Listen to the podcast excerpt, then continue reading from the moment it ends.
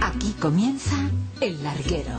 José Ramón de la Morena. Tu afición es sentimiento y tiene mucho alimento. Di que tú eres el mejor, hincha, tú eres el mejor. Escuchando el transistor. Ra, ra, ra. El lobito está cobrando. Seleccionador, al final, ¿se va usted o se queda? Bueno, vamos a ver. Eh, cuento la historia, ¿no? Yo después de un resultado malo en Irlanda, eh, le digo al presidente que quiero tener un diálogo con él. Entonces, eh, bueno, voy un día, no, no se puede tener ese diálogo porque eh, había cosas más interesantes y al otro día le digo que vamos a hablar. Hablo, hablo con mis superiores y tal, y le digo que en 20 horas, 24 horas, yo le voy a contestar. A la una de la tarde de tal yo eh, pensaba una cosa y luego a las 5 de la tarde pensaba otra y le he dicho lo que iba a hacer. Entonces, ahora mismo te digo que me quedo. Hombre, yo personalmente me alegro, ¿no? Pero mm, parece poco serio, ¿no? Esto de salir ante la prensa diciendo me voy, me voy, ahí queda mi división, que es lo que queríais, No, yo no me voy y luego decir me quedo. No, no, yo no, yo no he dicho me voy, me voy. Eh, el Sí. portavoz, no, el portavoz, tengo que decirlo porque el portavoz ha dicho que yo presentaba la dimisión, que había presentado la dimisión. Pero no, pero Entonces, usted Sí. ha salido diciendo... Sí, te lo he dicho porque antes el, el portavoz había dicho, pero yo lo que quería era dialogar sobre ese tema. Pero efectivamente, como tú dices, eh, pues me parece que ya está bien de dimisiones, de dimisiones o de quedarse o de... Lleva razón. Insisto, que le repito que personalmente me alegro, ¿no? Lo que pasa es que salir tan rotundo y luego desandar el camino le deja mal a usted ante la gente, ¿no? Y, y- Sí, sí, ya- te digo que sí, eh, pero yo tenía que dialogar sobre una serie de temas que he dialogado y mi decisión era esa, luego después eh, pues he cambiado. Y efectivamente ya no quiero hablar más de dimisión y punto. Buenas noches, que no he dicho nada. A mí me gustarían mm, muchísimas cosas. eh, sobre todo, eh, yo quería esta noche mm, que le escuchara todo el país del que usted es seleccionador de fútbol, porque a toda esa gente que sufre y disfruta, porque también hemos disfrutado a veces con, con usted, ¿no? con la selección, pues debemos explicarle qué está ocurriendo ahí. Me hubieran gustado muchas cosas, entre otras cosas no haber tenido el sonido de un teléfono móvil. Pero en fin, mm, muchas veces las cosas no son como queremos, sino como salen. No sé si, si le puede explicar, mm, si usted esta noche podrá explicar todo con, con la claridad que a mí me gustaría, ¿no? Pero yo creo que algo sí que debe usted explicar, ¿no? Porque si no, mm, el que peor queda en todo esto es usted, que, que parece que funciona un poco con, como con arreones, ¿no? O, o en plan bravo o en plan manso. No, ni bravo, ni bravo ni manso. Sí que eh, los pensamientos de las personas son como son y a veces podemos tener un pensamiento y luego otro, ¿no? Eh, pero verdaderamente pues voy a tratar de pensar de una forma sola, ¿no? Mm, ¿Cómo ha transcurrido el día? Hombre, un día ajetreado. Y, yo llevo eh, bastantes días ajetreados y, bueno, meditando demasiadas cosas o demasiado.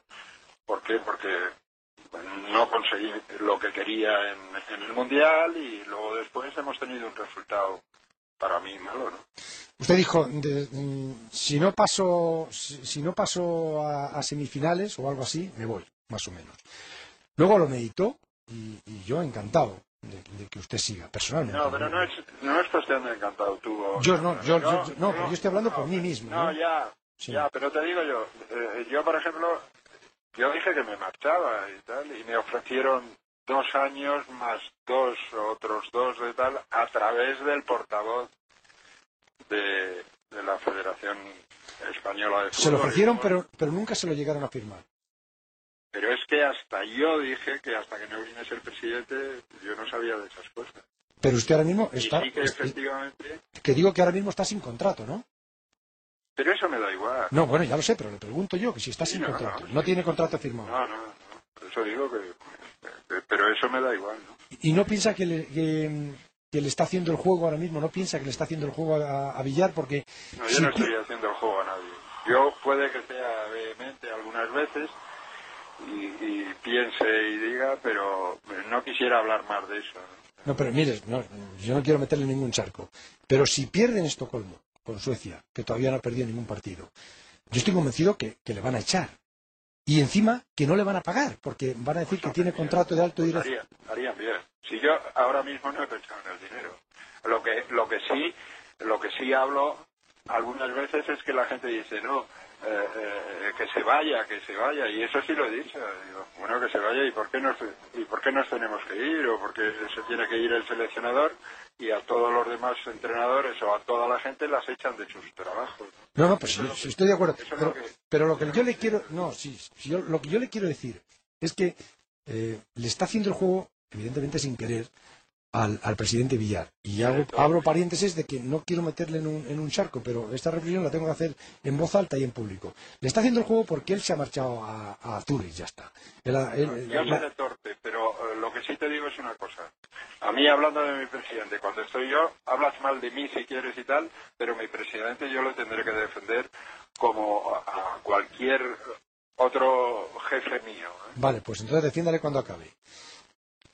Cuando yo acabe de, de hacer esta Vale. Sí. Sí, sí, Él se marcha a Zurich. A usted le deja aquí, en este tinglao, porque sabe que si le echa, el que vaya a Estocolmo, con Suecia, contra Suecia, que no ha perdido ningún partido, puede perder. Y si pierde, todo el mundo va a mirar hacia él y va a decir, pero ¿cuándo se va este tío de una puñetera vez?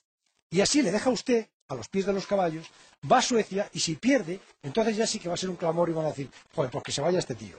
Y entonces le va a echar a usted y encima no le va a pagar, porque como no tiene nada firmado, le va a dejar tirado. Ahora defiéndale todo lo que quiera. No, pero si es así, pues, pues será más listo que yo.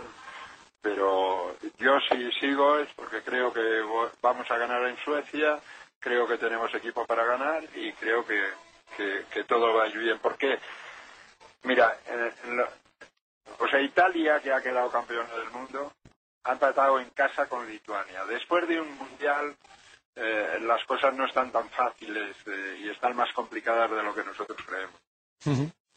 Eh, ¿qué, ¿Qué es lo que le ha hecho cambiar de opinión esta tarde?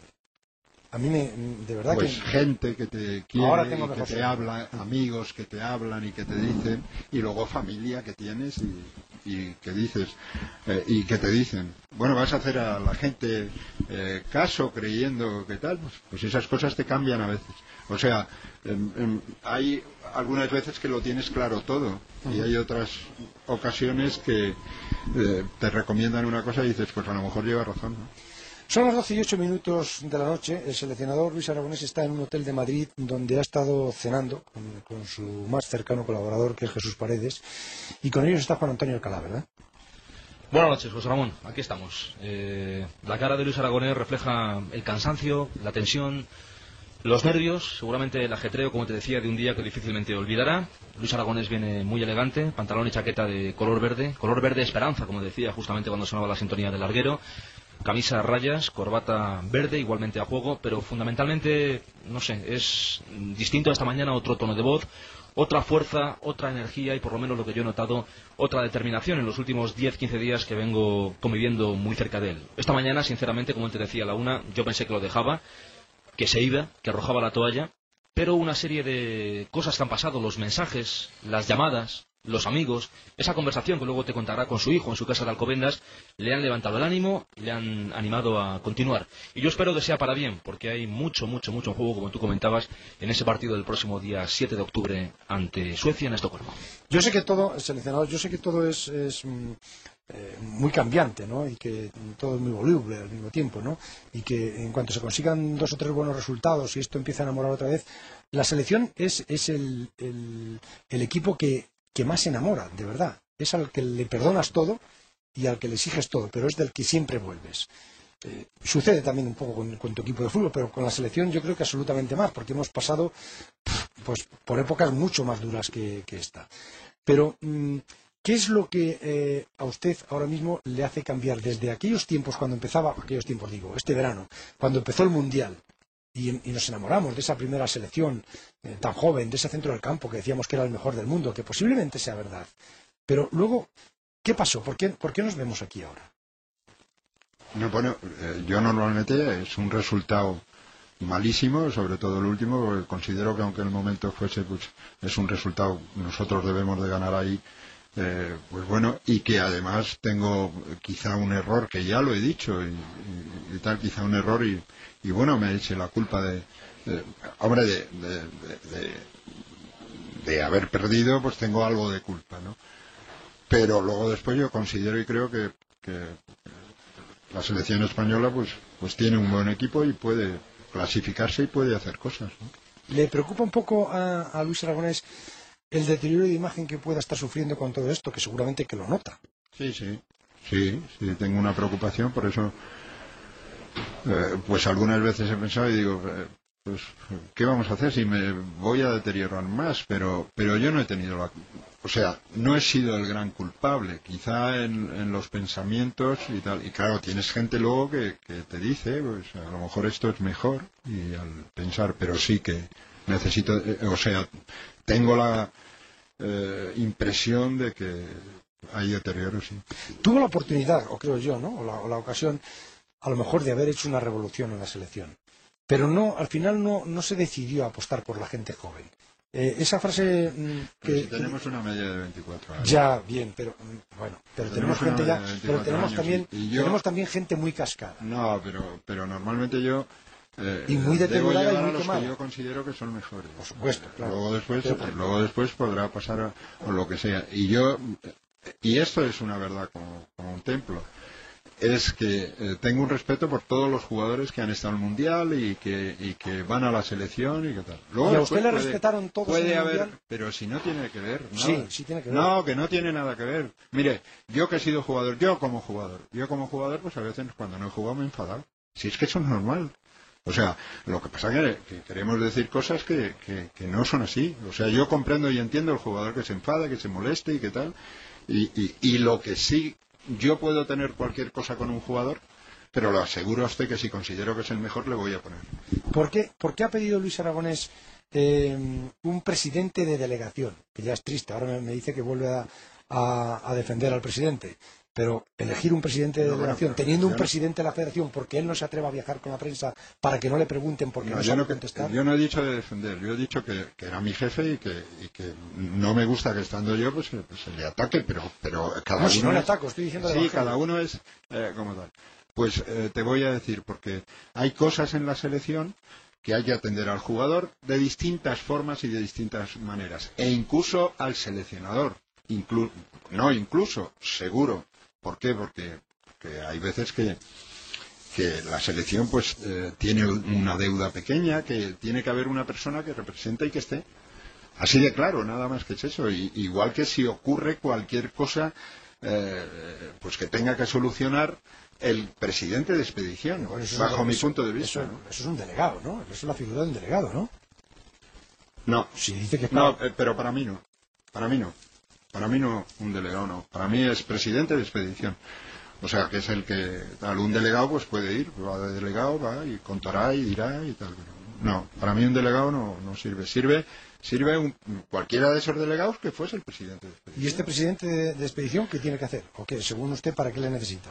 Pues para eso que te digo, cualquier problema que tenga cualquier jugador se arregle lo antes posible y se solucione. Pero un- Y un- cualquier cualquier, problema cosa. que tenga que tenga un jugador La tenga- expedición, cualquier, la expedición, sí, cualquier problema de cualquier jugador, de, de- de- cualquier tipo, de verdad cualquier sele- tipo. seleccionador que, que- que no lo está explicando bien que no que no lo entendemos eso que no lo va a entender nadie así ¿Quién no lo entiende? yo pero estoy seguro que los demás tampoco Pero porque escúchame, cualquier sí, problema de cualquier tipo Escúchame, sí, Sí. de cualquier tipo. De cualquier tipo. Solo- Pues sale, hay, hay un permiso, ha tenido un problema de, de cualquier cosa y tal, y hay un señor que arregla esa situación. Pero es lo que mismo que lo mismo que en así. fútbol, lo mismo que en fútbol, eh, la selección debe tener unos códigos que tal que eh, ese representante o ese presidente es el que los debe Ah, llevar hasta el final. Eso es otra cosa. Ya, no, no, pero si no es otra cosa. Eh, son códigos, si eso lo han pedido hasta los jugadores en algunas ocasiones. Me han dicho, mister, a nosotros que nos hablen, que nos diga, que venga. Lo, lo que me está diciendo usted es que necesitan que haya un presidente un presidente de la federación que vaya con ustedes No. y como no, el presidente no, no, no, el presidente de la federación no dice que pero que jefe, la- que ¿y el no me va a presidente de la hablar mal federación- de, de- de que el ningún pres- jefe suyo No, los presidentes de la federación no tienen por qué ir. Tienen que llevar un presidente de expedición que, que estará en contacto o no y se arreglen ciertas cosas.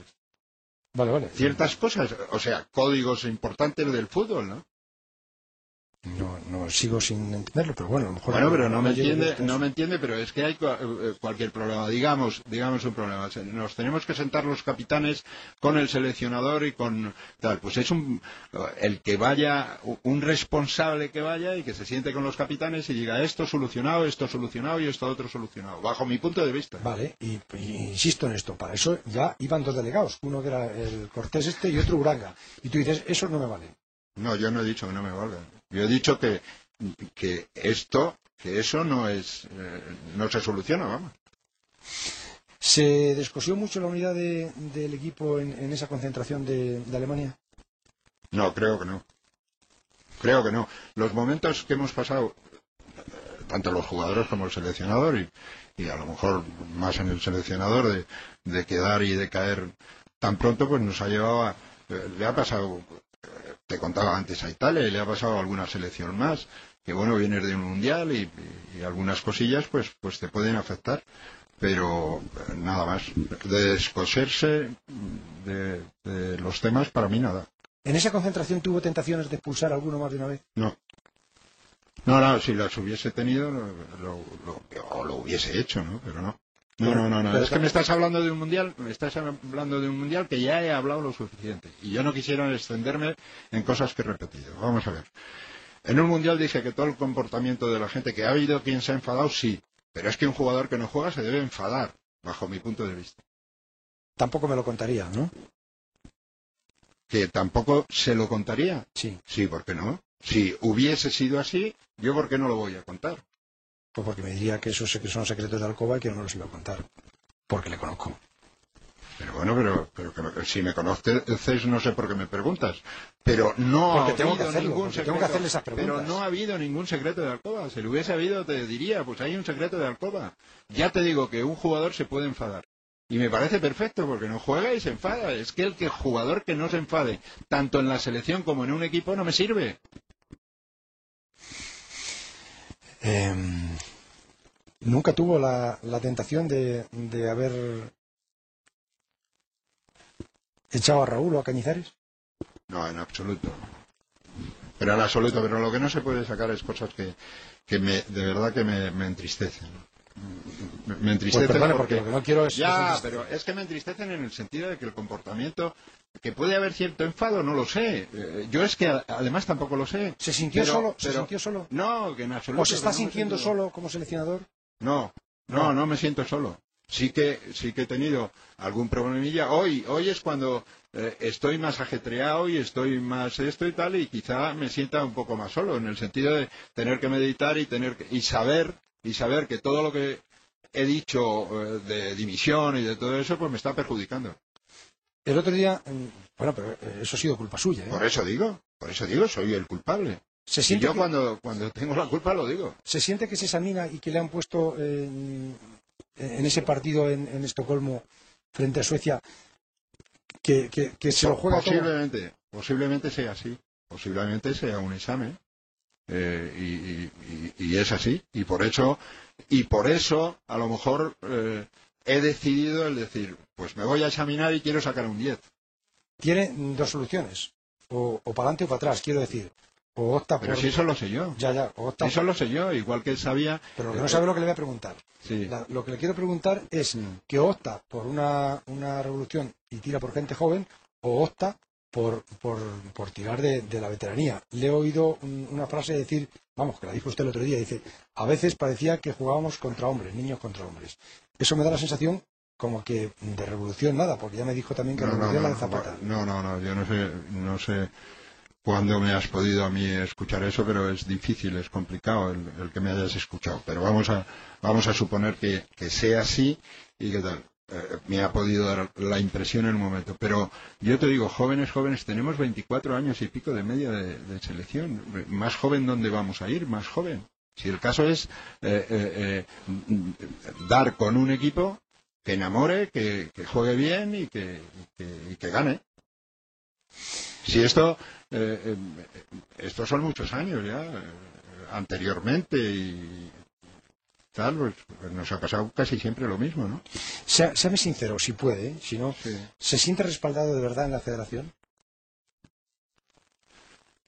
Sí, ahora mismo tengo que pensar que sí, porque eh, si no me sintiese respaldado me hubiesen dicho, eh, eh, déjelo usted ahora mismo, porque yo he ido, lo dejaba y no le costaba a la federación ni una peseta, ni una peseta. Entonces, eh, y me dicen, no, pues entonces, por eso también tengo que meditar, pues estoy algo respaldado, no, no sé si mucho o poco, pero debo estar respaldado, ¿no? Cuando, es- cuando esta mañana le ha presentado la dimisión a, a Villar, se iba sin cobrar. Ya, pero es que no me gusta. Sí, hombre, claro, hombre, claro. Hombre, claro, ya, ya te lo estoy diciendo. Lo que pasa que luego se podrá escribir de esto lo que sea. Ahora te quedas, ahora tal. Eh, Además, eh, mm, el presidente, que yo prefería en vez de dimisión, diálogo que hemos tenido, pues lo he visto más acalorado que nunca, ¿no? Acalorado Villar. Sí, acalorado más que nunca lo he visto yo, más que nunca lo había visto. Por eso te digo ¿Y era por la mañana temprano? era a las 10 de la mañana. A las 10, 10 y cuarto.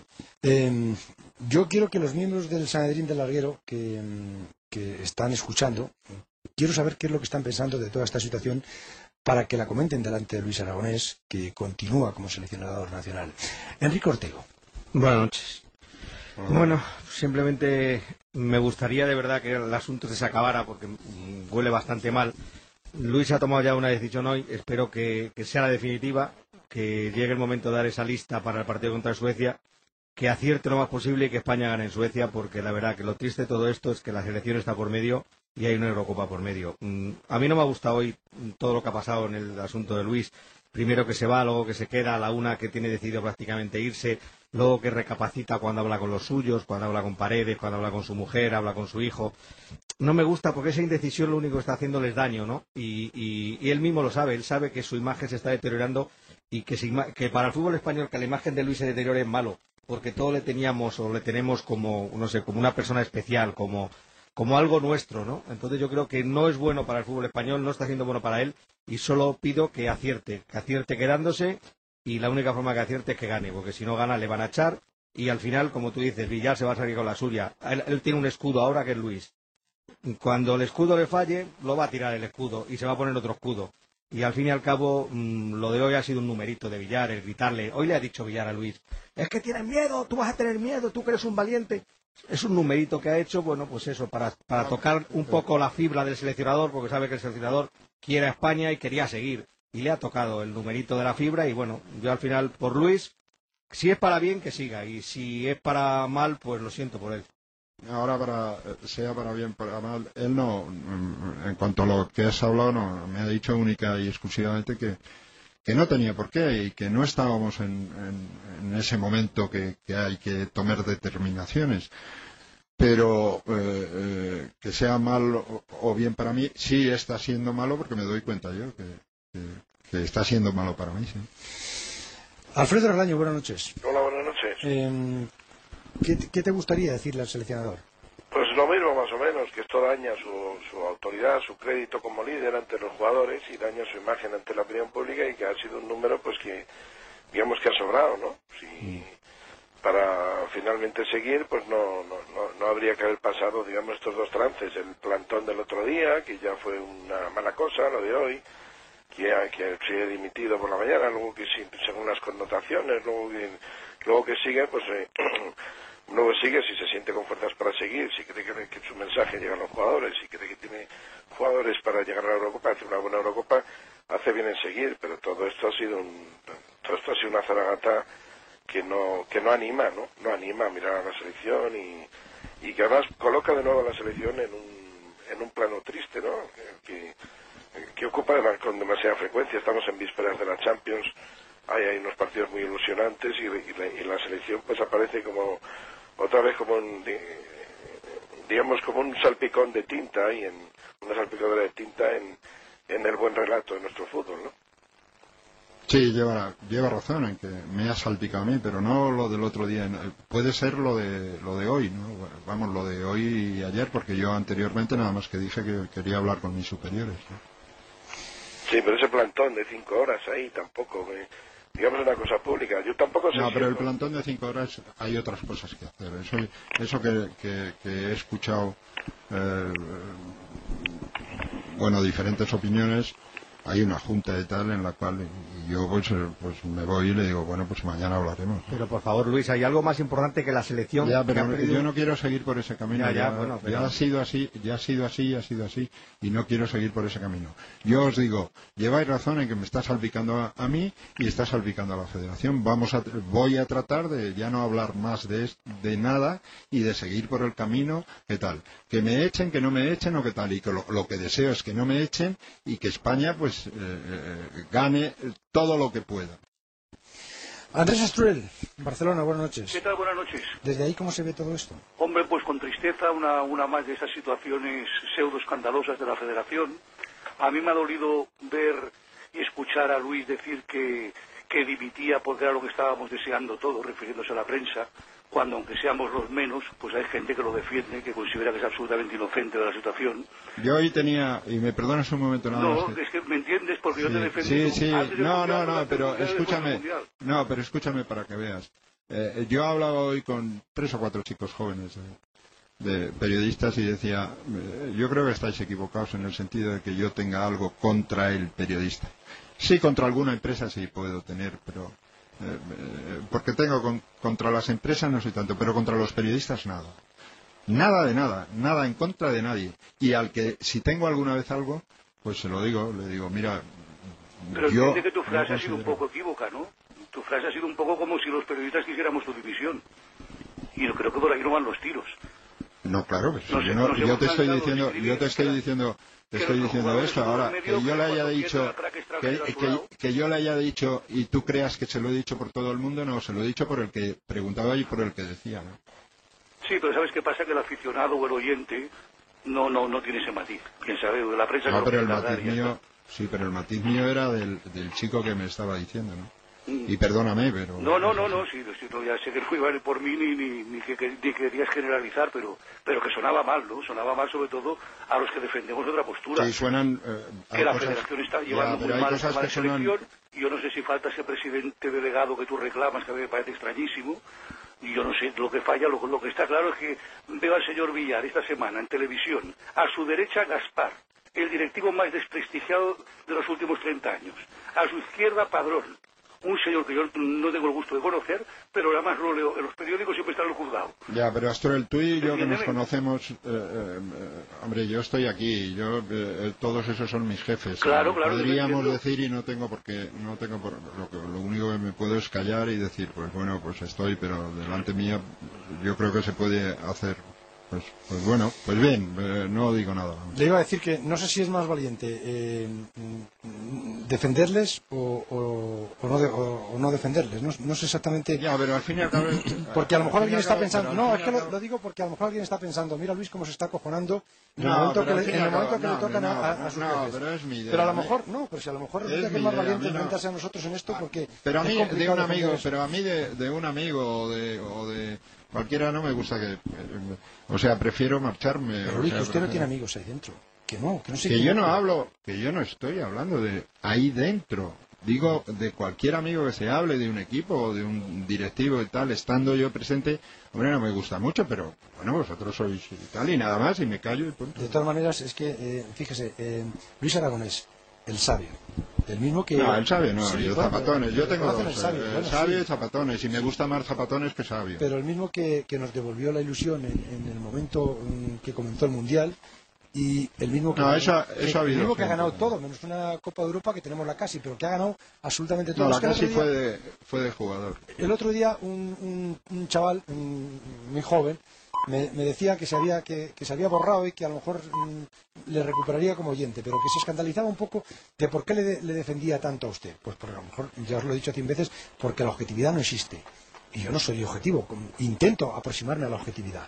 Todos intentamos aproximarnos lo más posible, queremos aproximarnos a la objetividad, pero la objetividad no existe, la objetividad pura no existe. Yo intento ser lo- lo más honesto posible, pero ¿cómo, cómo discernir, cómo limpiar, cómo quitarte de lo- del cariño, de la amistad, de todas esas cosas? ¿no? Y en estos, esta noche, concretamente, estoy intentando ser lo más objetivo posible. ¿no? Pero me, me duele eso, ¿no? Me duele que de- del sabio y, de- y del seleccionador que nos devolvió la ilusión pasemos ahora a, esta ens- ens- ensaladilla que, que tenemos esta noche. No, el mundo del fútbol, el mundo del fútbol los resultados son así, pero y en este caso Eh, y es verdad todo lo que me habéis dicho de que quizá he tenido yo la culpa con, con esos dimes y diretes que no deben de haber existido. De todas maneras, el cargo de seleccionador sí que parece un cargo maldito, ¿eh? porque no recuerdo todavía ningún seleccionador que haya salido a hombros. Ninguno. Es que por esa puerta, por esa puerta grande no ha salido nadie, no ha salido ningún seleccionador, ¿eh? Y, y hubo uno que ganó una, una Eurocopa, ¿no? Cuando no sé si habíamos nacido. Villalonga. Villalonga. Pero ni, Sí, ni- en España. además. ni tan siquiera Villalonga, ¿eh? No, y Miguel Muñoz quedó subcampeón, Sí, y tampoco, y también lo echaron de mala manera, ¿no? Y, y- y tampoco, no, no, no ha habido nadie. No sé qué, qué tendrá ese cargo de seleccionador de alguien que, que gane algo y diga, ahora me voy yo porque me da la gana. Ojalá lo haga usted algún día, de verdad. Ojalá lo haga usted sin que lo hagan con usted. Eh, le sigo apreciando y le sigo estimando tanto como hasta ahora. José Ram, ¿me permites una cosa solamente? Eh, porque al final, una cosa solamente deportivamente, es un minuto. La, la famosa revolución o no revolución, cuando a finales de este mes eh, Luis Aragonés de la convocatoria para ese partido de Suecia, al final, al final, al final, mm, el tema va a ser si está o no está Raúl en esa convocatoria. ¿Cómo va a manejar, cómo va a manejar el tema de si llama o no llama a Raúl? Dependerá de que juegue o no juegue en el Real Madrid. ¿Eso cómo se maneja? Pero es que yo sería injusto si considero y creo que Raúl es el mejor eh, no traerle. Si considero, si no lo considero, pues eh, no lo traeré. Pero sería injusto, eh, aunque yo con Raúl o Raúl conmigo pueda tener cualquier cosa, soy injusto si no llevo. Estoy castigando a la selección española. Eso lo he dicho. Ojalá Dios me ilumine para ir al mundial con los mejores. Ojalá Dios me ilumine para que ahora vengan los mejores. ¿Por qué? Porque, pero vamos, eh, yo escuchando a todo el mundo nos podemos equivocar en dos o tres, pero todos los demás son, eso los he leído a todo el mundo y por eso el seleccionador no cabe duda que hay veces que, que, que- que se siente un poco eh, mm, eh, hostigado por gente que piensa en la misma gente que él. Mira, yo hablaba hoy, yo hoy, hoy hablaba con, con, el en Se- con un locutor de Sevilla. Me decía que, ¿por qué no? Yo a un jugador, y, que lo aprecio muchísimo porque está jugando fenomenal, que es Navas, se me ha dicho que no le trajese por un problemita que yo no sé qué es. Cuando se me diga que le traiga y tal. Y algún otro jugador que me parece que, que está Puyol en el puesto de un central, están algunos más, ¿no? Pero vamos, yo no quisiera eh, nada más que decir que lo que trato es de hacerlo lo mejor posible y que me habré equivocado en todo eso y que eso va en perjuicio mío. Ha sido muy duro para, para su familia eh, estos días. Sí, pero mi- yo a mi familia la, la pongo muy poco al corriente de estas cosas. ¿eh? ¿Qué, qué- qué le decían sus hijos, sus nietos, su mujer de, de lo que han escuchado por ahí? Por No, ahí? más mi hijo. Mi hijo es el que habla más hoy conmigo. Mi mujer y mis hijas, nada, pues se quedan un poco al margen. ¿no? ¿Y su hijo Luis qué le ha dicho? Bueno, pues lo que él consideraba, sí, bueno, es un poco privado, pero lo que él consideraba y decía, pues, pues lo que piensa la- algunas otras gentes, ¿no? que también me lo han dicho. Pero vamos, esas cosas no las voy a sacar en, en- el- en un medio, ¿no? Pero me hablaba en, en líneas generales eso, que cuando ganas eres un fenómeno y cuando pierdes, pues no lo eres, o eres una, un desastre, ¿no? Eh, Alfredo Relaño, ¿algo más? Sí, bueno, es que quería decir, le quería hacer una pregunta precisamente y hacer una reflexión antes. No es perder, se puede perder un partido, desde luego, y aunque sea con un rival peor, porque el partido se dé mal. Pero no es perder. Primero, yo creo que Luis, no sé por qué, del verano para acá ha venido como mucho más deflactado. eh, no tiene no tiene el liderazgo, la capacidad para convocar ilusión. Ha cambiado el estilo, ha cambiado el estilo. Con un, par de hombres ha cambiado el estilo. Y el par de hombres ese, sobre todo es Albelda, Albelda y Raúl.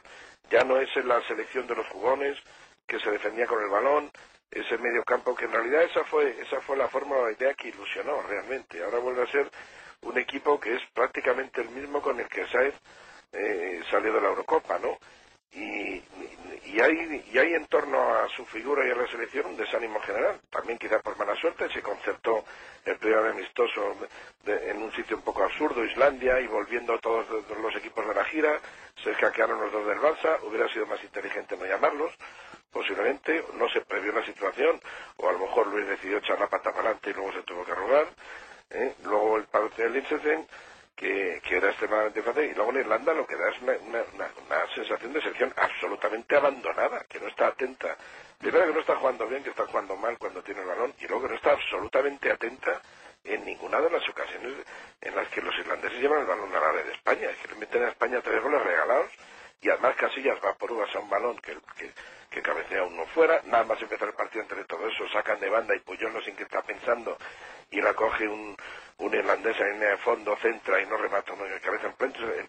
El, equipo estaba pensando en otra cosa, el equipo no tiene, no, da una sensación de grupo sin mando, sin liderazgo, sin ilusión y sin nada. Y eso, y eso no es perder, eso es mucho peor que perder. Con eso se puede perder o ganar de casualidad. Y eso es lo que se ha visto, y esa es la verdad. No tiene nada que ver el Luis del Mundial ni la selección del Mundial con esto que se ve ahora. Eso es lo que yo encuentro, ¿no? Y tampoco contribuye a nada eh, me, mejorar esto, pues este es entre estos días. Yo desde luego a Luis yo creo que sí que hay que pedirle ya que deje de ser tan, tan, como, como decirlo, tan, tan jaque y no, y no estar con esos desafíos, pues si no llego a semifinal me voy, porque luego se lo desautoriza más todavía. ¿eh? O si eh, pues ahora dimito y ahora pues, lo que pasa es que depende de las no sé qué y ahora, y ahora de las cuatro horas sigo yo, yo creo que hay que ser más prudente en estas cosas no incluso incluso el que usted hubiera tenido que hablar con Villar lo podrían haber hablado entre ustedes la, la prensa pero así es que lo hemos hablado y sale lo es, es que lo hemos hablado y sale un portavoz diciendo yo no ya, yo no, usted el otro yo no día quería, cinco horas yo con decir- taquígrafos esperando y ahí ahí No, yo estuve. yo no sé qué ese acto pero Escúchame, ahí- pero todo sí. es que eh, no es eh, ni blanco ni negro, es gris a veces. O sea, yo estuve trabajando, esas cinco horas que dices, estuve trabajando como voy casi todas las cinco horas que voy por la mañana. Trabajando en otras cosas, lo que había una junta directiva y no se me pudo recibir. O sea, no es todo blanco y negro, a veces las cosas son grises, ¿no? y la renuncia al estilo ¿por qué? o sea los jugones que yo no renuncio al estilo de, de ningún de ningún estilo es que eh, tú puedes creer tú puedes creer que hay un jugador que, eh, Claro, juega peor y yo considero y yo y- no y yo considero que no yo te yo relaño te he dejado hablar y te digo yo considero que no ¿por qué? porque considero que hoy defensivamente para nosotros era mejor este este jugador que tú has dicho y lo considero así ¿no? Eh, ¿Por qué? Porque, pero además está comprobado y visto. Si has visto el partido, te habrás dado cuenta que, que ha sido así, ¿no? Pero bueno, pero en fin, que de, de sabios eh, es el fútbol y, y- y saber y tal. Y voy cogiendo, eh, pues no cabe duda, notas de los que más sabéis. Eh, seleccionador, Sí. mm, ojalá elija usted el momento de marcharse, que normalmente eso es síntoma de libertad, pero también de éxito. De verdad que así se lo deseo. muy bien, gracias. Hasta luego, Alcalá. Adiós. Adiós, José Ramón. Y gracias a Geray Martínez, nuestro técnico que se ha pegado un sofocón al principio, pero bueno, sonido en color. Hasta mañana. 41 minutos le hemos gastado a este martes ya recién nacido. Un martes que acaba de nacer, como digo, y que empezaba el lunes con la dimisión de Luis Aragonés. A las 12 y 41 de este martes, a estos 41 primeros minutos del martes, Luis Aragonés continúa. Y todo esto sucede a falta de 25 días para que vuelva a jugar la selección su próximo partido. Va a ser en Estocolmo frente a Suecia, que ha ganado sus dos partidos de esta clasificación para la Eurocopa del 2009. Entre tanto, Villar a estas horas está en Zurich para cobrar dietas de la UEFA, que son más de 600 euros diarios y gastos aparte. Villar quiere que Luis se vaya, eso es evidente, porque no es uno de los nuestros, pero que lo haga después que la selección juegue en Estocolmo, cuando haya jugado frente a Suecia, porque si ahora Luis se va, como decía antes, y España perdiera en Suecia con, con Del Bosque, por ejemplo, como seleccionador, pues todo el mundo va a señalarle a Villar para que sea él el que se vaya. Le da igual, le da igual porque a Villar le da lo mismo. Primero porque no lo vais a encontrar nunca por aquí, porque es difícil, pero le resulta más cómodo que no ser nuestro follón.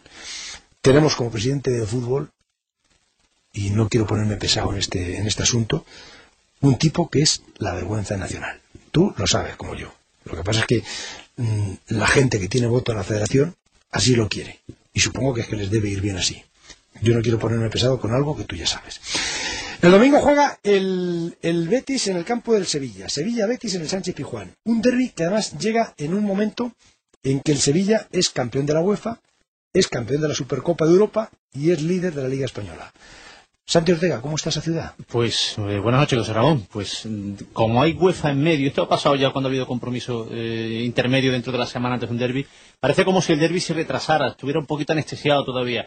Eh, ahora me decía hace un rato Javier Ureta que estaba charlando con él, oye, ¿con qué drama se vive aquí este, este partido? Me dice la gente de- de- de- del Betis, aficionados se refieren, que, que prefieren los tres puntos de- ganar los tres puntos de derby como si hay que irse a segunda, pero ganándole siempre al eterno rival. Yo que sé, este partido está un poquito lejos todavía con la UEFA de por medio, pero, pero además me voy a permitir una licencia, eh, José Ramón, porque acabamos de conseguir en internet el himno del centenario del Betis, que mañana cumple el Betis 99 años. Bueno, no, mañana no, hoy, hoy 12. Hoy, hoy cumple Hoy, el abuelo 99 años. 99 años. Estamos en el centenario. Pues este es el himno posiblemente que me han dicho que mañana sea elegido, van a presentar al artista Rafa Serna, el himno del Betis, el himno del centenario. Con el arte que te sobra, con la gente que te quiere, en el tiempo y la memoria, man que pierda blanco y verde. Corazón que late fuerte, sentimiento que desborda, tradición que desde siempre es motivo de tu gloria. Ole, ole, ole, ole, Betty, ole. Ole, ole, ole, ole, Betty, ole. A mí me han dicho que este, salvo que hagan un arreglo o cambio, este será el himno del centenario del Betis. Don Manuel Ruiz de Lopera, buenas noches. Hola, buenas noches. Eh, ¿Ese va a ser el, el himno del centenario? Es el que han elegido los béticos, las peñas y en los foros, y yo creo que es un himno muy bonito y muy simpático betisismo. Pero eso cómo lo han hecho, como cuando Castaño presentaba los 40 con votación de mm, por algún lado o algo, un voto. Hay una comisión que está dirigida por Oscar Redondo.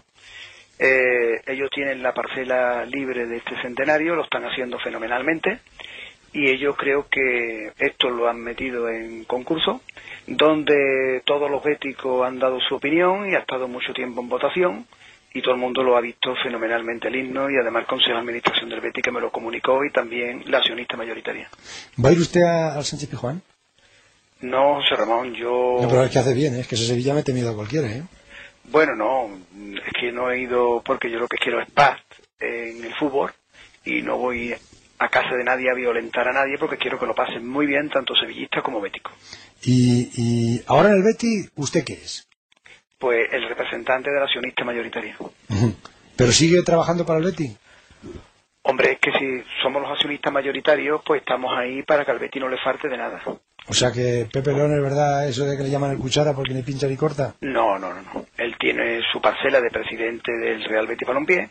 Como está el presidente, de, por ejemplo, de la Sevillana de Electricidad, como está el presidente de Corte Inglés, todos están, tienen su presidente. Ya. Pero hombre, es el año del centenario. ¿Cómo no va a pasar usted la historia cuando digan los niños quién fue el presidente del centenario? Digan Pepe León. Pues yo no entré en el Betis para, para lucirme, yo entré porque el Betis estaba muy necesitado en el 92. Muy necesitado. Todo el mundo salió corriendo y lo abandonó. Y el Betis podía tener ahora mismo la edad que tiene el Málaga. El Málaga y todos aquellos equipos que en aquel momento, como Logroñés, Burgos, Hércules, Mérida, eh, todos aquellos equipos pues, desaparecieron y nacieron después con un nombre nuevo. Sí, pero usted cree que eh, al final es lo mismo, ¿no? ¿No? Bueno, el Real Betis Balompié, yo creo que No, ya lo sé, ya lo sé, que, pero que el Betis seguiría, si hubiera desaparecido, ahora seguiría cumpliendo 99 años.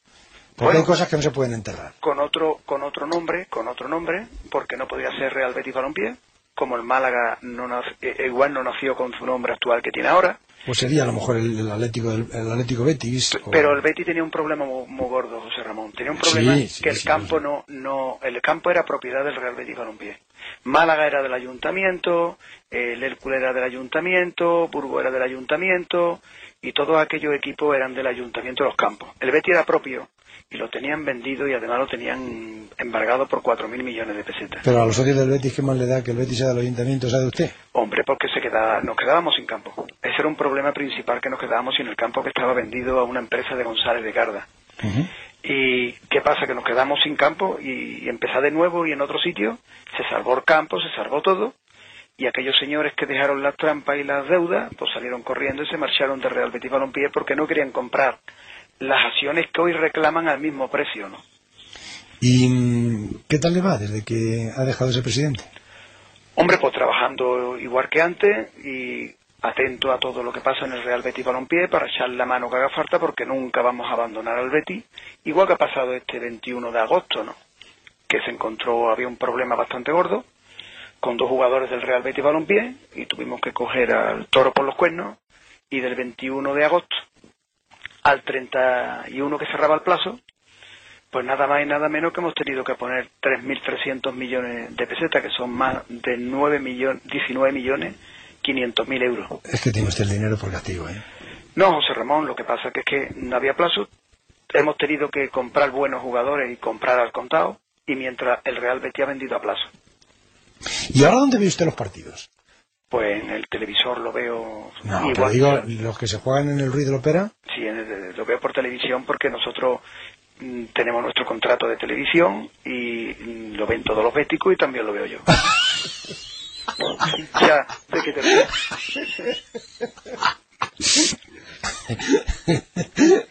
el Sevilla también quiere tener su contrato de televisión. Bueno, hombre, pues lo tendrá porque no lo va a tener. Pero no lo ve usted en el campo. A mí me criticaron porque lo firmé el primero. Me dijeron, Lopera, ¿por qué ha firmado el primer contrato de televisión? ¿Qué prisa tiene Lopera, no? Porque me dijeron con Maldonado, que lo anuncié en la isla, este va a ser el Villa del Betis. Y dijo todo el mundo, vamos, por Dios, hay que ver lo que está diciendo Lopera, hombre, el Villa del Betis, Maldonado, por Dios, Maldonado. Pues creo que me van a dar la razón con Maldonado. Pero que no pisa, no pisa el estadio, no, no. Sí, sí, sí, hace poco he estado allí. con- Ya, bueno, pero en los días de partido, digo. Los días de partido, no. no Ni por un rinconcito, ni por un despachito que tenga usted se asome ahí un poquito, ¿no? No, porque lo que quiero es de verdad que todo el mundo disfrute, que todo el mundo esté a gusto con su Betty y cuando necesiten a Manolo de Opera siempre lo van a tener a necesitar los béticos porque yo soy bético desde pequeñito. Eh, iba con mi padre a Utrera en un tren, que cuando me bajaba en Utrera del tren parecía que estaba en la estación de Muni. ¿Por qué? ¿Por qué? Porque aquello, me creí que, que aquello era internacional y, y es una, un pueblo precioso, pero él, jugaba el Betis con, con el Utrera en tercera división. Y yo era pequeñito, desde, desde pequeñito, pues bético, y vi a mi padre llorar por el Betis. Y del 92 para atrás nunca había estado en ninguna junta directiva, nunca había estado en el Betis metido nunca, hasta que vinieron a mi casa a buscarme, porque teníamos el problema del 92. Y hoy creo que se están dando por internet una película que me la han comunicado. Una película donde se ve el día que el Betis tenía una tragedia muy grande en el 92 y yo di la orden que un banco transfiriera rápidamente a, a la cuenta del Betis todo lo que hacía falta para cerrarlo y el Betis se salvó. ¿Y lo ha recuperado? Ahí están las acciones, ahí está ese campo que estamos construyendo y que van a seguir las obras eh, de inmediato el próximo año, porque con el centenario se va a tirar tribuna de Gorsur y van a seguir su parking, su tribuna, sus galerías comerciales, sus tres anillos. Vamos a dar otro paso importante y eso se va a firmar y eso lo va a construir la accionista mayoritaria con todo el beticismo, lo vamos a tirar para adelante. Y creo que estamos haciendo un buen estadio. También José Ramón, a lo que había dicho antes de 99 años de historia que se cumplen hoy, en 99 años el Betis había jugado 12 partidos de competición europea y con Manuel Ruiz de Lopera ha jugado 36. Lo lleva a dos finales de la Copa del Rey. Una se ha ganado. Eh, ha hecho la mejor temporada de un equipo andaluz, Liga de Campeones y un título. Porque ha sido Liga de Campeones y un título. Ningún equipo andaluz ha entrado todavía en Liga de Campeones y a la misma vez ha ganado un título. También lo hemos hecho. Y he sido el único presidente. Mejor no les pique a los otros, no les pique porque están, que vamos, ¿eh? No, los otros están maravillosos, están haciendo un gran papel, han traído dos títulos maravillosos a esta ciudad. Tenemos que estar orgullosos, tanto Sevilla como Betty. Ole, ole, ole, ole. Hombre, de lo que se está haciendo, porque estamos siendo la envidia de, mucho, de, de muchos rincones de España. ¿eh? Que al final se usted con Pepe León al palco del Sánchez Pijuán, tal como Hombre, están las cosas. eh, yo creo que lo, lo he hecho bastante bien y además he sido el único presidente que ha tenido en esta ciudad de Sevilla, Arbeti solo en primera división dos años. ¿eh? Oiga, ¿y, a- y ahora las relaciones con Del Nido qué tal son? Pues mm, no lo veo, yo hace tiempo que no veo a, a Del Nido. Bueno, ya, pero bueno, pero, pero a lo mejor le llama por teléfono o... No, lo veo por, cuando lo veo en la prensa o lo veo por televisión, ¿no? Pero vamos, que no habla con él ni nada de eso. No, no, no, porque no ha venido el caso, ¿no? De hablar con él. Que mm, eh, se sufre siendo bético viendo al Sevilla de esa manera, ¿cómo está? No, de verdad que no. De verdad que no. Yo de verdad pienso mucho en el Real Betis Balompié, en, en que las cosas salgan cada vez mejor, en apoyar siempre al que está ahí al frente de- del equipo, ¿eh? como está ahora Pepe León y apoyándolo al máximo, y a todos mis consejeros. Y por favor, si necesitáis algo, a ver qué es lo que pasa, qué es lo que necesitáis, qué es lo que hace falta. y José Ramón, que ha sido un verano muy intenso donde eh, se iban dos jugadores importantes y que ha habido que traer tres internacionales. Oye, eso que, eso que no es usted el presidente. Y no lo han dejado parar. Oye, con Joaquín, ¿qué ha pasado al final? ¿Sus relaciones con él son buenas, malas, No, regulares? no, buena, hombre, lo que pasa es que el comportamiento de Joaquín, pues, mm, no s- podía haber dicho en mayo me marcho del Betty, en junio o en julio, pero no en agosto, el 14 o 15 de agosto y el 21, yo mantengo una reunión con Joaquín y me dice que, que no quiere estar en el Betty. Si no quiere estar en el Betty, pues no podemos hacer otra cosa que decirle, mira, lo único que tenemos, si no quieres estar en el Betty y no te quieres poner la camiseta del Betty, pues te hemos buscado un conjunto para que vaya cedido y este conjunto es eh, eh, el Albacete, que es un digno club que va a ascender a primera división seguro y con una ciudad muy bonita y es el mejor equipo que te podemos mandar cedido, Al Albacete. respetándote todos tus honorarios, el millón y medio de euros que tú ganas en el Betty. Dijo que no quería ir al Albacete, muy bien. Le dijimos, cuidado que salen caprichosos, ¿eh? Hombre, mm, él dijo que quería Valencia y el Betis por complacerlo ha perdido pues cuatro millones de euros. Yo creo que a todos los Pero medios- ¿él, él es verdad que ha perdonado di- dinero por marcharse al, al Valencia? No, él lo único que eh, ha perdonado han sido 50 millones de pesetas a cambio de que el Betis tenía que perder 4 millones de euros de no ir al Olympique de Lyon.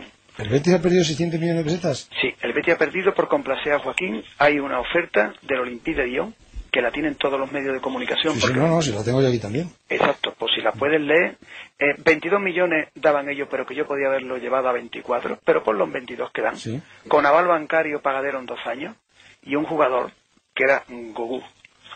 Este jugador nos venía muy bien porque cubría el puesto de Joaquín, en que estamos muy contentos con lo que hemos fichado, que es mejor internacional alemán. Pero hemos perdido 4 millones de euros por complacer a Joaquín. Y yo creo que mm, la oferta era muy buena de este, de este equipo. ¿no? ¿Y por qué le ha hecho hablar a, a Juan Soler con su patrimonio personal esos 25 millones del costo del fichaje? Hombre, José Ramón, porque nosotros, mm, el Valencia, pues es un club muy digno, pero cuando yo voy a comprar al Valencia a Ricardo Oliveira, pues piden el aval de la ópera. Y mm, ahora pues hemos pedido el aval de él. Y es un, plazo, un plazo muy aplazado, el pago muy aplazado, que es a cinco años, y lo normal es que se pida un aval, y nosotros pues ahora tenemos unos pagarés que iremos cobrando mensualmente, porque al día de hoy aún no hemos cobrado ninguno. ¿no? y tenemos que ir cobrándolo pues como van venciendo y en su respectivo vencimiento de ese digno club que es el Valencia y su presidente que es un- una bellísima persona ¿no? ¿Y con Irureta qué tal? pues muy bien muy bien muy bien muy bien ¿eh? Y todo lo que se diga es poco.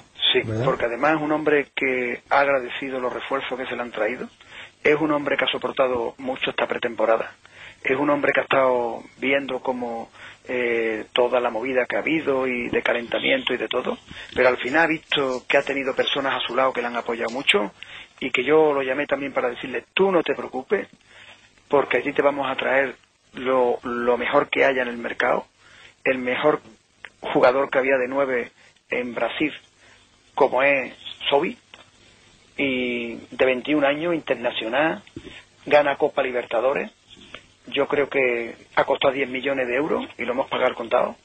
Odon Kor también se lo hemos traído del Borussia de Dortmund, que nos ha costado 7 millones 500 mil euros también pagado al Borussia al contado.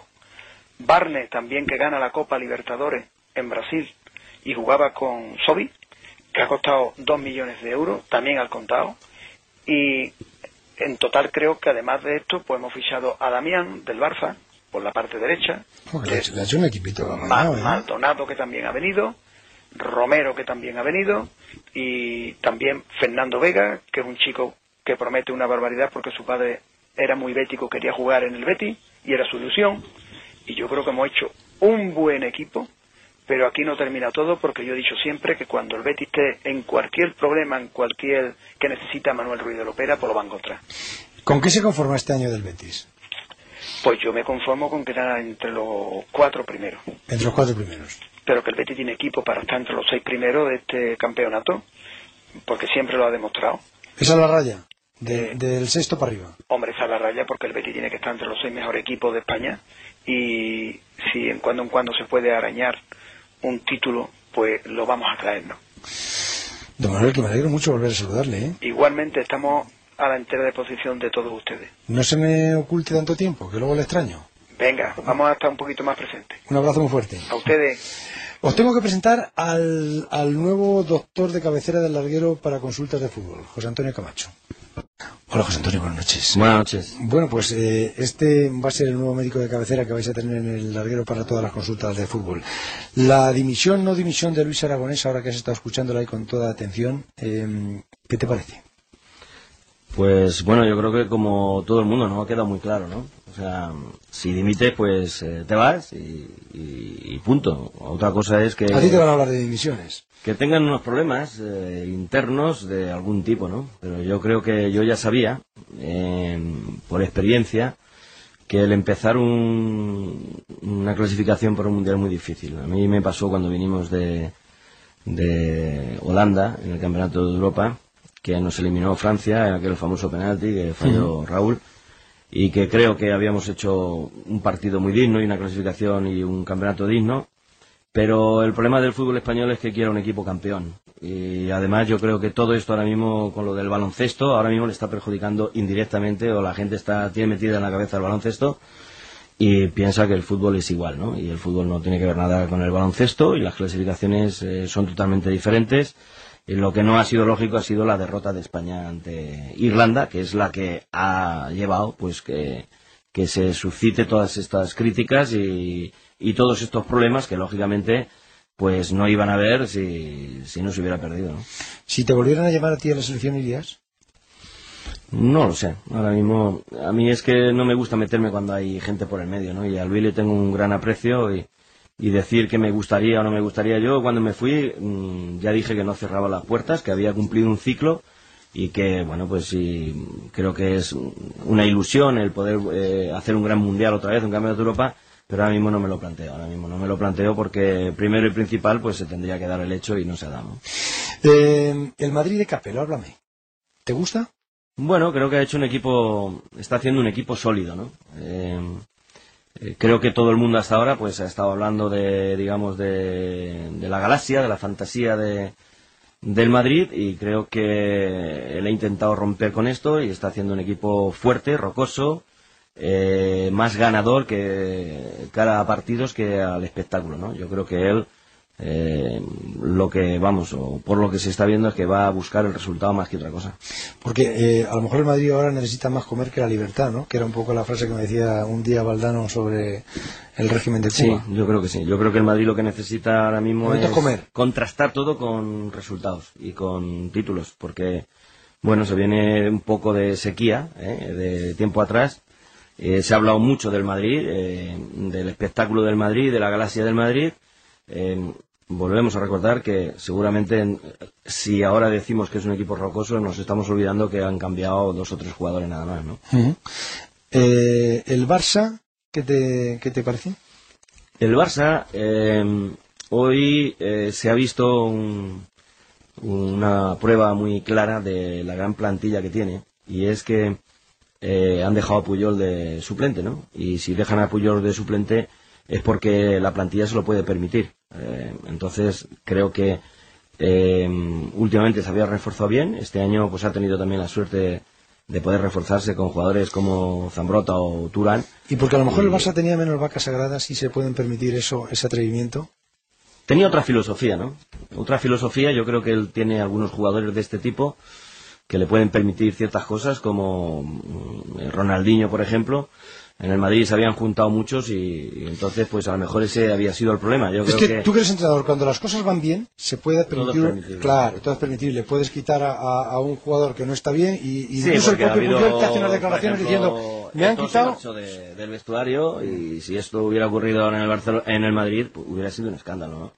Entonces, todo, cuando se van ganando, normalmente todo el mundo te ríe la gracia, ¿no? Y eso es lo que le pasa ahora al Barcelona. Entonces, cuando el Real Madrid ahora lo que necesita, eh, lógicamente, es dar la seriedad cara al aficionado, cara al exterior, que a lo mejor pues había perdido, ¿no? Entonces, indiscutiblemente se pueden ganar o se puede perder, pero primero, pues eh, la gente te tiene que decir que, que los jugadores están para jugar al fútbol y no para otras cosas. Oye, ¿y el Sevilla puede ganar la liga? El Sevilla es un equipo que ya no, ya no es sorpresa, ¿no? Yo creo que mm, ha tenido el año pasado con la UEFA. Creo que al ganar la UEFA se ha doctorado, digamos, en, en España y que ha, cogido al Barcelona en una Supercopa y, y le ha dado un buen repaso. Ha ganado los dos primeros partidos con, con autoridad y que es un equipo, mm, creo que de momento a tener en cuenta, ¿no? Eh, yo creo que Juan de va a seguir trabajando con la seriedad que le caracteriza y es un equipo eh, junto al Valencia que deben de ser las alternativas al, al Barcelona y al Real Madrid. ¿Es mucho mejor el Valencia este año, más nacionalizado? El Valencia lo que pasa es que se está quitando también, digamos que la presión que tenía, ¿no? Y, y se ha dado cuenta de que puede estar ahí, ganando partidos jugando bien y ganando partidos jugando mal, ¿no? Entonces, la única interrogante, digamos, que puede haber este año es el Atlético de Madrid, ¿no? Que empezó bien y que todo el mundo pues siempre está esperando, se ha reforzado con buenos jugadores. A mí hay jugadores que me gustan mucho de los que se ha reforzado y creo que ¿Quién la liga está? De, los que más se ha reforzado, ¿quién es el Yo creo que ha traído un jefe, ¿no? Que lo necesitaba, que es Costiña. Costiña creo que eh, le va a dar eh, al equipo el empaque, ¿Eres tanto, digamos, Costiña? o- Sí, A mí es el- que el dentro del lo, vestuario- lo que le dio fue un meneo de, de mil pares de narices a Villa que, que no lo mandó No, pero lo que te quiero decir es que es un jugador que necesitaban dentro del vestuario, ¿no? Los mismos compañeros, bueno, yo hace poco vi que lo habían hecho capitán, eh, o segundo capitán del equipo, y esto es porque ven en él a, a alguien que les puede amparar, a alguien que les puede guiar. Es un jugador experimentado, yo le conozco de su eh, equipo en el pero, pero, jo, pero llegar a un equipo y que te hagan segundo capitán si no conoces nada, no, no Pero eso, es, pero eso es porque te lo ganas tú. conocen los nombres. Esto es porque te lo ganas tú, ¿eh? O sea, porque aquí en el fútbol no te regala nadie. Cuando tú entras a un vestuario, eh, los jugadores entran a los vestuarios, por muy buenos que sean, pueden ser buenos pero- jugadores y luego ser eso, es- jefes. eso es un y este es un jefe. O sea, un jefe, pero no conoce a los árbitros, no sabe lo que es mm, protestarle a Iturralde, aunque seas capitán, claro, pero a lo mejor cuando lo conozca rápido le dan pues otras veces. Es que eso es un Ya, pero yo particularmente creo que le viene bien en el aspecto de que se pueden amparar ciertos jugadores en él. Eh, tiene una experiencia grande, esta es la opinión, por, porque eh, la prueba la tienes en que yo te estoy diciendo esto porque he visto que ya lo han hecho capitán. O sea, el- la idea que yo tenía de él, eh, como contrario, por ejemplo, cuando yo estaba en el Benfica, es de que él eh, habían otros jugadores, digamos, mm, más importantes, pero el que mandaba era él. Y ahora en el Atlético de Madrid he visto que ha venido y a los dos días lo han hecho capitán y yo estoy totalmente seguro que esto se lo ha ganado dentro del vestuario. Una cosa, ¿qué es lo que está pasando con, los entrenadores que, que mm, amenazan incluso con ir a la huelga por el convenio entre la federación y los clubes? Para que vosotros lo entendáis. Antes, si se cesaba un entrenador, no podían poner otro hasta que el entrenador saliente hubiese cobrado, hubiese llegado a un arreglo con el club que le cesaba, que le garantizase que cobraba de manera absoluta todo lo que se le debe. Ahora, con este nuevo arreglo, eh, entrenador que le cese un club llegará a un arreglo o tendrá que ir a magistratura, pero el, el nuevo entrenador que ponga el club podrá estar el domingo siguiente ya en el banquillo. Eso a los entrenadores no os ha gustado y eh, están dispuestos a, a ir a la huelga. Bueno, aquí hay un artículo que parece ser que es el 245, que es el que de alguna manera lo han quitado, o se lo han saltado un poco a la torera, sin consultar lógicamente con los entrenadores, ¿no? Han puesto un comité, no sé qué clase de comité, pero que los entrenadores no tienen nada que ver ahí. Como tú has dicho, es el que eh, cuando echaban un entrenador, pues tenían 15 días para de alguna manera pagar el contrato o avalar el contrato al 30 de junio, ¿no?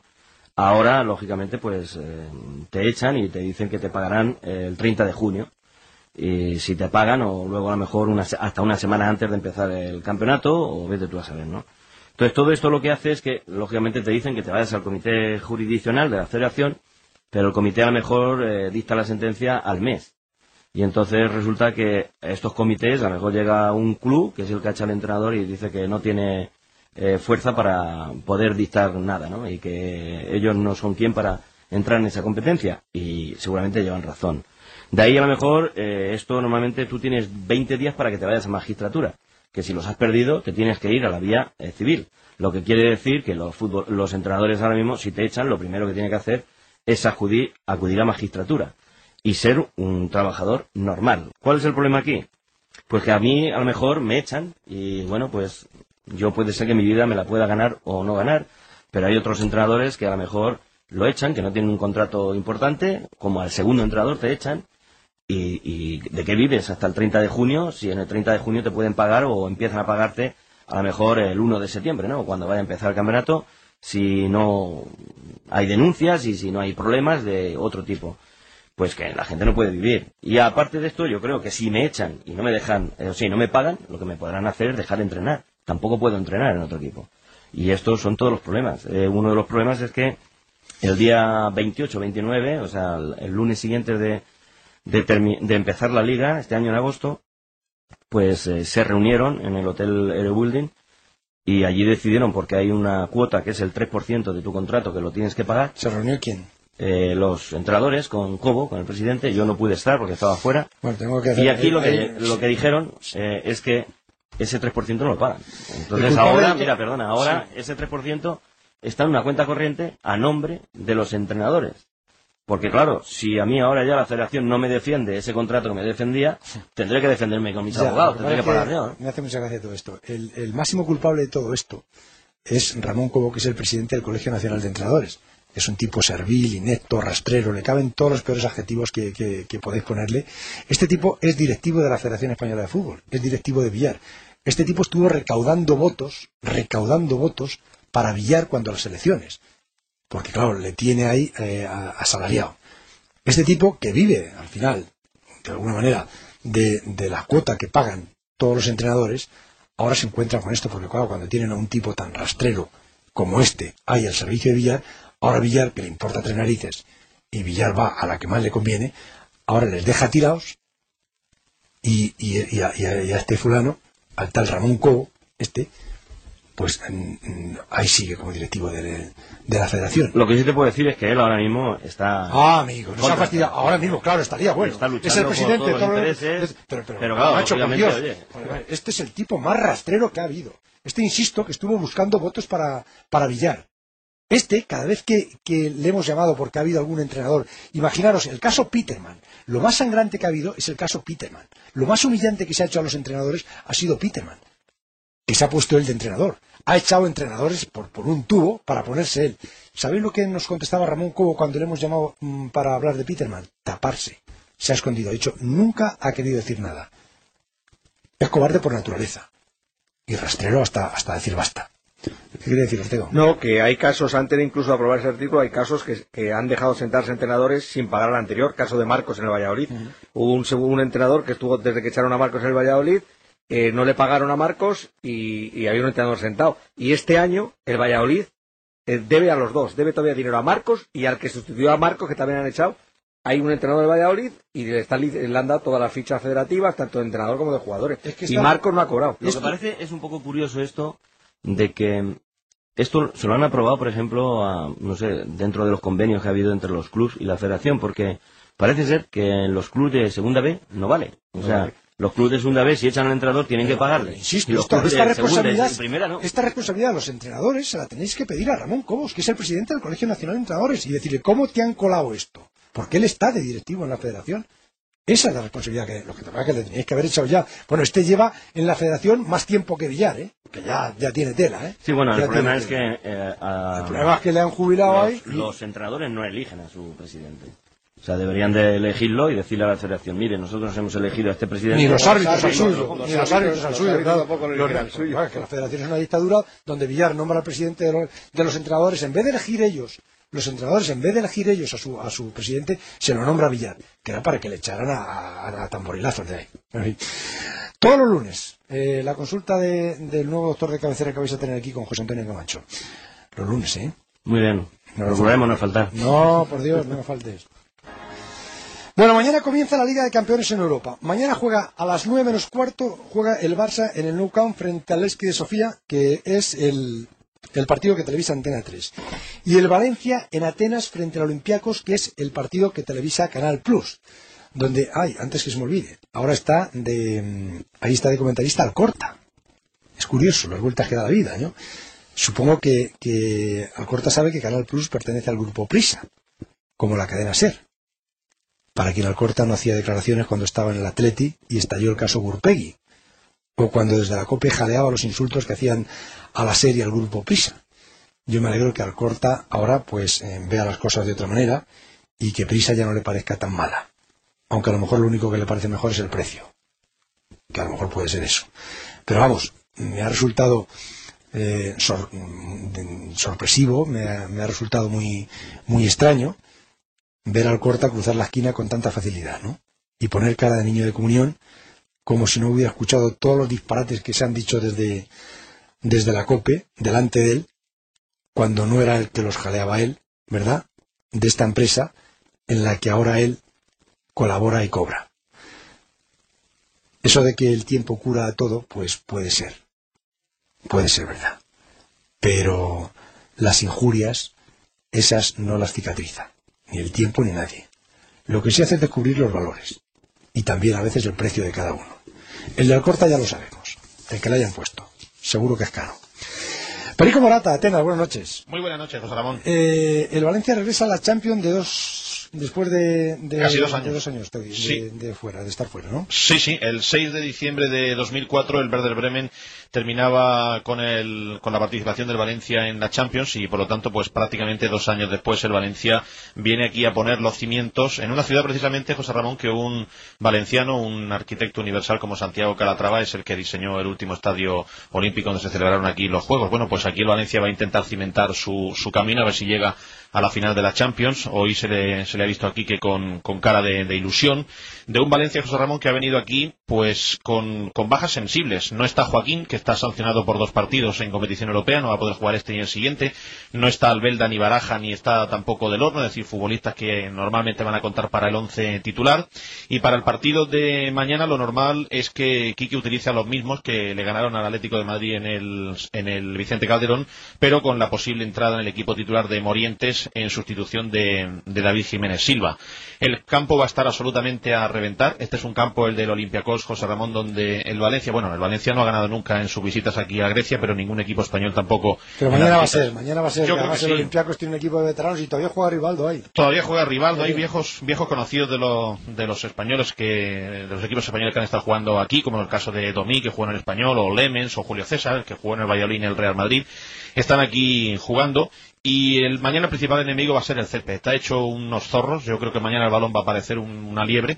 Y los futbolistas del Valencia hoy estaban alucinados con el, estadio, eh, con el estado del, césped. Mañana veremos a ver lo que sucede. Y yo mm, no sé cómo andarás de tiempo, pero yo creo que Quique con voz de Champions, que además es muy cortito pero muy ilusionante, no debería quizá esta noche, la- esta noche del de permitirse no escucharlo. Este es Quique esta tarde. Asumimos que es una competición que queremos ser protagonistas, que queremos hacer las cosas bien, que queremos superar la primera fase, que nos vamos a obligar a superar esta primera fase, pero no creyéndonos de antemano que somos mejores que los rivales. Ese es Quique, el entrenador del Valencia. Olympiacos, Valencia, en Atenas, mañana a las nueve y cuarto. El otro partido de ese grupo es el Roma contra el Shakhtar Donetsk. Y a las nueve menos cuarto también inicia su andadura el campeón. El Barça frente al Leski Sofía en el Nou. Amigo Oliveros, compañero, buenas noches. ¿Qué tal? Buenas noches, José Ramón. Eh, por primera vez en su historia, el Barça va a lucir publicidad en la camiseta, la, la- la publicidad de UNICEF. Sí, eh, ya lo anunció la porta el otro día, será durante toda esta temporada por lo menos, eh, tanto en Champions como en Liga, como en todas las competiciones oficiales, como en Copa del Rey, va a lucir mañana por primera vez ese eslogan de, de UNICEF, las palabras de, de UNICEF. Rijkaard, por lo demás, en lo deportivo deja fuera, como sabes, a Márquez y Silviño, vuelve a llamar a Belete y Gio, sigue sin contar con Ezquerro y Saviola, que verán el partido desde las gradas, y Puyol, como comentabas anteriormente con Camacho, ha admitido esta tarde no haber comenzado bien esta temporada y, por lo tanto, admite la suplencia del pasado sábado, aunque mañana volverá al eje de la defensa. Elevski, primer equipo búlgaro que llega a una liguilla de la Champions, viene con la baja de su delantero titular eh, por lesión y también la ausencia del brasileño Lucio Wagner por sanción, medio equipo internacional búlgaro en la selección que dirige Gisto. Y atención a dos hombres, al 10 Yopov y al nigeriano Richard. Vendrán más de 2.000 seguidores búlgaros. Esta tarde sobre las 5 me decían que ya habían llegado 20 autobuses y 7 vuelos charter. El Leski que va tercero en, la Liga Búlgara, que tiene cuatro victorias y un empate, pero que todavía no ha encajado ni un solo gol. Y el otro partido de este grupo, en el que juega el Barça y el Leski de Sofía, es el Chelsea, que juega contra el Werder Bremen. Este grupo es durísimo. Y el miércoles, el miércoles juega el Madrid en Francia frente al Olympique de Lyon, que es uno de los equipos más fuertes de Europa, fundamentalmente a de temporada. Luego no sé qué le pasa al Olympique de Lyon cuando llega a semifinales, pero a comienzos de temporada es un equipo con una rapidez endiablada y, además mm, muy complicado y muy difícil.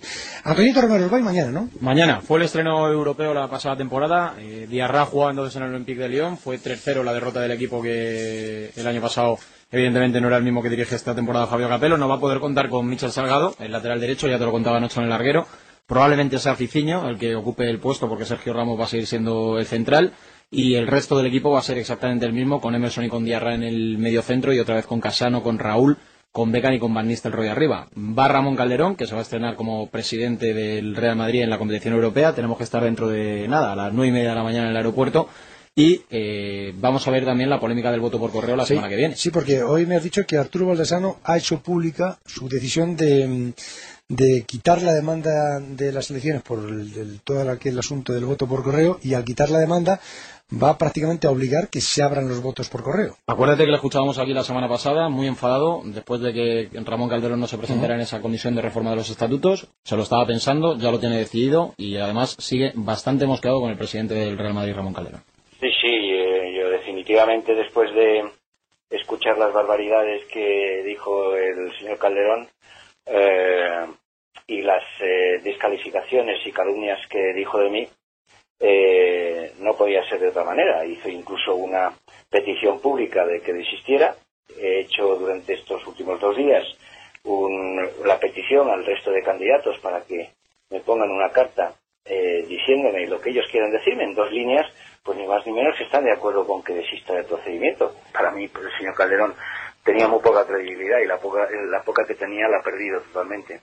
Yo con el señor Calderón no me vuelvo a sentar en mi vida. Yo no estoy buscando absolutamente nada. Ya me puede ofrecer el señor Calderón ser, eh, no sé, el, el- el obispo de Roma, que es que no lo voy a aceptar, que esto no es una cuestión de mercadeo.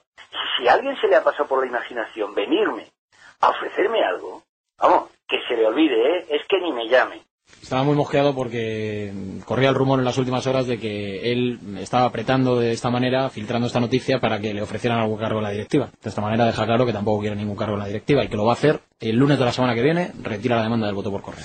Pues si retira la demanda del voto por correo, mm, podría ser, podría darse el caso ahora, que el juez mandase abrir todos los votos por correo, con lo cual ya estábamos en otro fregado. 1 y 25.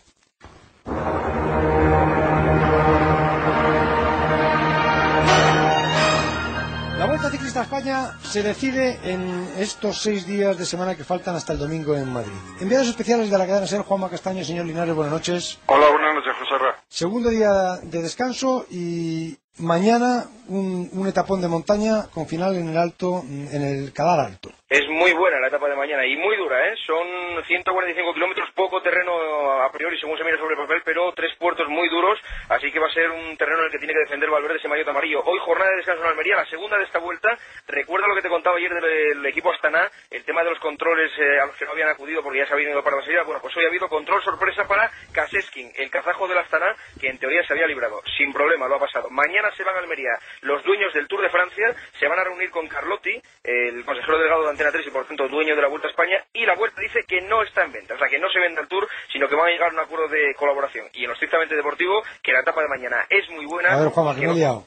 Que no se vende el Tour, que no se vende la Vuelta. Perdón, no se vende la Vuelta. No Ah, se vende la. Vuelta al Tour. Pero eso sí, van a llegar a un acuerdo de colaboración porque lo que quieren es que la señal televisiva de la Vuelta llegue a más países. Entonces quieren eh, vender una especie de paquete Tour y Vuelta. O comprar el Tour.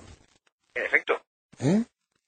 Lo que quieren es eh, que, organizativamente la vuelta se parezca al Tour. Entonces, eh, eh, mañana hay una reunión de los dueños del Tour con los dueños de la vuelta para llegar a algún tipo de acuerdo en, en Almería. En realidad es una forma de ponerse también frente a la UCI, porque las tres grandes, Giro, Tour y Vuelta, no están dispuestos a aceptar los, los parámetros que manda la UCI. Lleno deportivo, etapón de mañana del que te puedo hablar, Linares. Bueno, yo creo que mañana tiene que cambiar el podio, José. Son 21 kilómetros de subida en cada, en cada alto, con un 6% de desnivel, y si Vinocuró quiere ganar la vuelta o quiere subir ese podio, yo mañana tiene que intentar, eh, pero a toda costa, ¿no? Porque la pandera son 8 kilómetros y, Pero Valverde, 8 Va- kilómetros. Valverde está, está muy bien. ¿eh? Está muy bien, pero yo creo que habló del Valverde otro día, tan bien como él, ¿eh?